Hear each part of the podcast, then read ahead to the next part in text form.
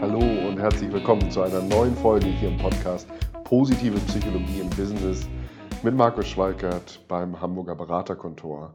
Und ähm, ja, wir starten in eine neue Saison sozusagen, in eine neue Staffel, in der wir uns vor allen Dingen mit Faktoren und Themen rund um das Thema Change und Veränderungen begleiten beschäftigen werden. Einfach weil es ein Thema ist, das natürlich Führungskräfte äh, sehr stark bewegt, ähm, weil Führungskräfte Halt und Orientierung geben müssen, den Change auch ein Stück weit mit steuern. Und auf der anderen Seite wir natürlich als äh, Begleiter von Führungskräften, Unternehmen in Change-Prozessen dabei sind und auch einige aktuelle Beispiele gerade wieder erleben, äh, in größeren äh, Veränderungsprozessen, äh, wo bestimmte Faktoren einfach wieder hervortreten, die so, so wichtig sind. Und in dieser Folge heute geht es um ein Konzept, das wir hier im Podcast auch schon einige Male angesprochen haben. Und ich war ehrlich gesagt ganz erschrocken, als ich nochmal die Liste durchgegangen bin, festgestellt habe, dass es dazu noch gar keine Folge gibt.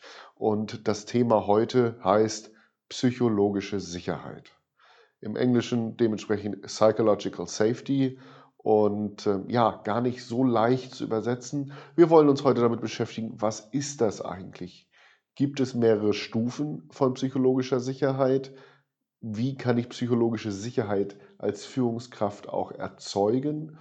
Und ähm, ja, vielleicht noch den Blick auf, auf Praxis, Schrägstrich, vielleicht auch besondere Situationen, in denen es besonders darauf ankommt, weil sie Modellcharakter haben und äh, dementsprechend äh, den Mitarbeitern Orientierung geben, wie es denn nun wirklich äh, darum steht oder wie ernst es mir ist mit dem Stichwort psychologische Sicherheit. Das Konzept der psychologischen Sicherheit bedeutet eigentlich, dass ich mich so sicher fühle in sozialer Interaktion, dass ich ohne Angst vor Bestrafung agieren kann oder äh, mich traue, so zu agieren. Das heißt, ich habe einen Glauben, ein Vertrauen, dass ich nicht bestraft werde, wenn ich Ideen, Fragen, Bedenken oder auch Fehler laut und deutlich im Team anspreche. Es wurde zuerst ähm, erwähnt und äh, erforscht von der Harvard-Professorin Amy Edmondson, äh, die 1999 dazu veröffentlicht hat und sich in unterschiedlichen Forschungen damit auseinandersetzt seitdem.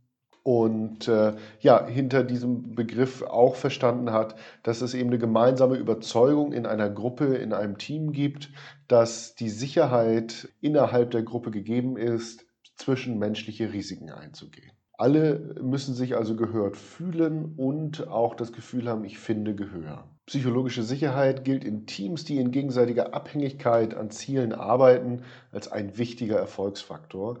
Das wurde dann auch nochmal bestätigt in einem äh, Projekt, in einem Forschungsprojekt, das auch diesem Konstrukt, diesem Thema nochmal neue Aufmerksamkeit beschert hat, nämlich äh, der Google-Forschungsarbeit unter dem Titel Aristoteles bei der 180 Teams Google intern untersucht wurden auf Erfolgsfaktoren für erfolgreiche Teamarbeit. Und da kam eben raus als Nummer 1 Faktor mit Abstand das Stichwort psychologische Sicherheit.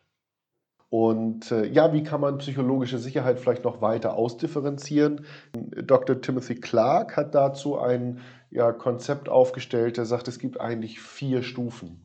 Also die erste Stufe der psychologischen Sicherheit ist so ein Grundvertrauen der Zugehörigkeit zu haben, also eine Sicherheit zu gewinnen durch sich akzeptiert fühlen als Teil der Gruppe, als Teil des Teams.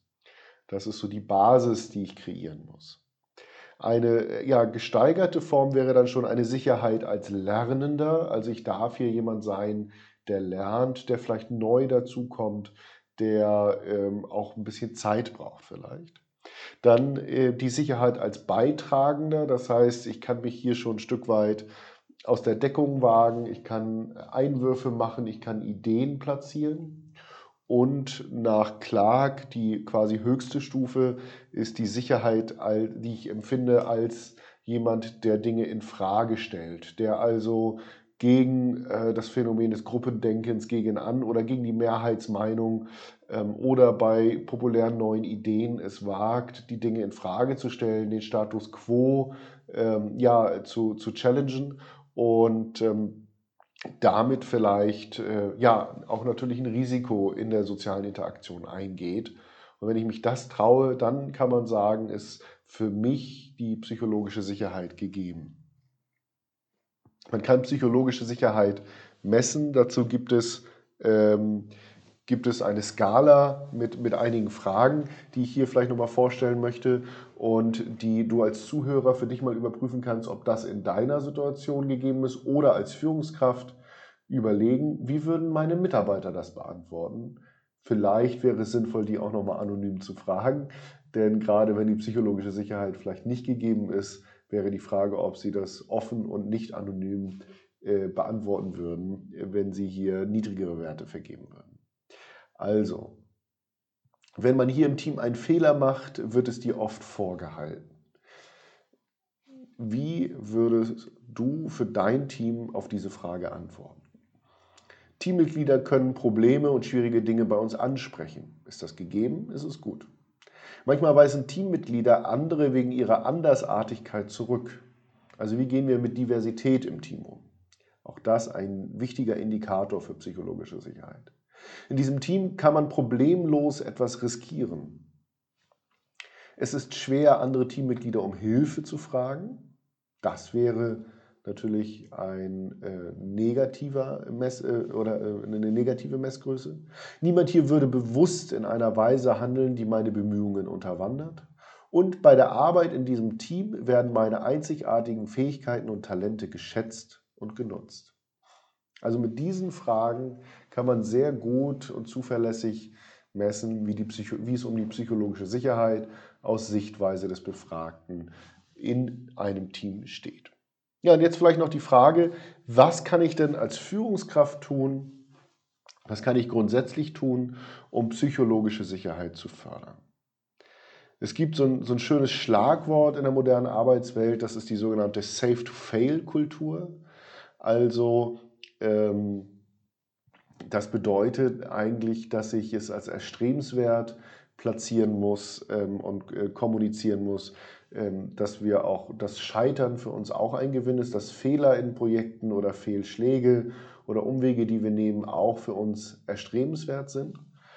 Ähm, und äh, dass wir dementsprechend auch, auch kommunizieren, dass wir Fehler ähm, eben auch als Lernchance im Unternehmen begrüßen.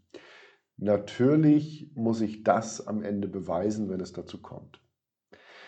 Äh, um Widerstand und Widerspruch so ein bisschen einzuladen, um die Leute dazu zu ermutigen, auch, auch ähm, quasi ja, sich gegen die Mehrheitsmeinung einzubringen, ist es sinnvoll, in Teamrunden und in Dialogen immer wieder auch nach Widerspruch und anderen Meinungen zu fragen und gegebenenfalls auch die, die Menschen gezielt nach ihrer Meinung anzusprechen oder eine, ja, so eine Art Advocatus Diaboli-Rolle zu vergeben ähm, an jemanden. Ähm, da könnte man natürlich auch aus den Kreativitätstechniken ähm, die ähm, Six Thinking Heads nehmen zum Beispiel, aber diese eine Rolle würde es natürlich schon schaffen, ähm, hier um, um Widerspruch sozusagen salonfähig zu machen. Ja.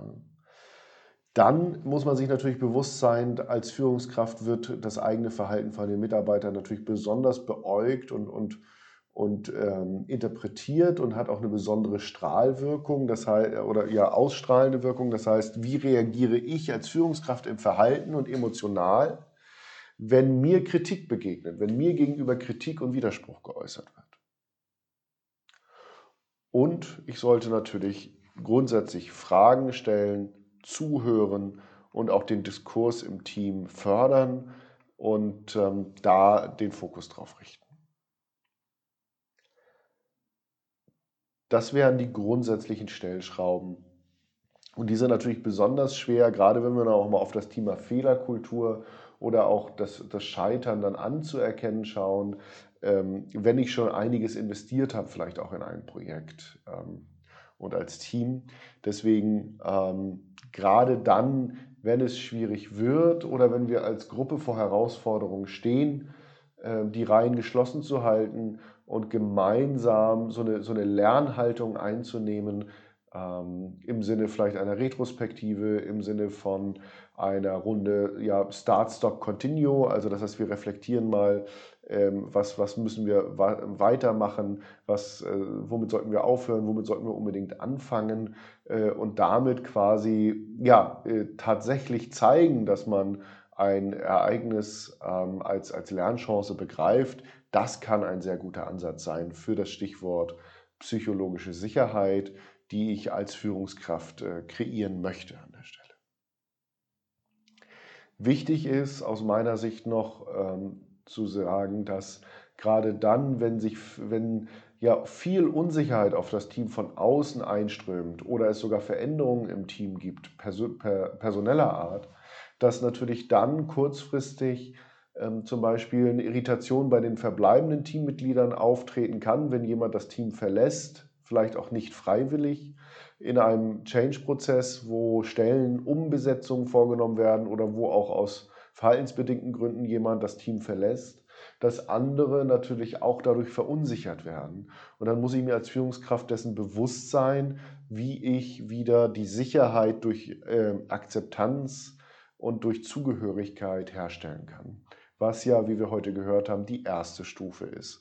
Äh, in dem Modell von Clark zu den vier Stufen der persönlichen, äh, der persönlichen psychologischen Sicherheit. In diesem Sinne heute also eine kurze Spezialfolge zum Thema psychologische Sicherheit, die den Glauben, den, äh, das Vertrauen meint, dass ich in der Gruppe ja, Risiken eingehen kann, mich aus der Deckung wagen kann und somit eben den Boden bereitet für neue Lösungen, für Diskurs, für Diversität, für Fortschritt die ich durch Fragen stellen und durch meine Haltung und mein Vorbildwirken als Führungskraft fördern kann, die ein wesentlicher Erfolgsfaktor ist für Teams in Veränderungsprozessen. Mit diesen Impulsen und vielleicht mit der Frage, wie steht es um deine psychologische Sicherheit oder die in deinem Team, ja, möchte ich zum Ende der heutigen Folge kommen und äh, wünsche dir bis zum nächsten Mal eine gute Zeit. Dein Markus Schweiger.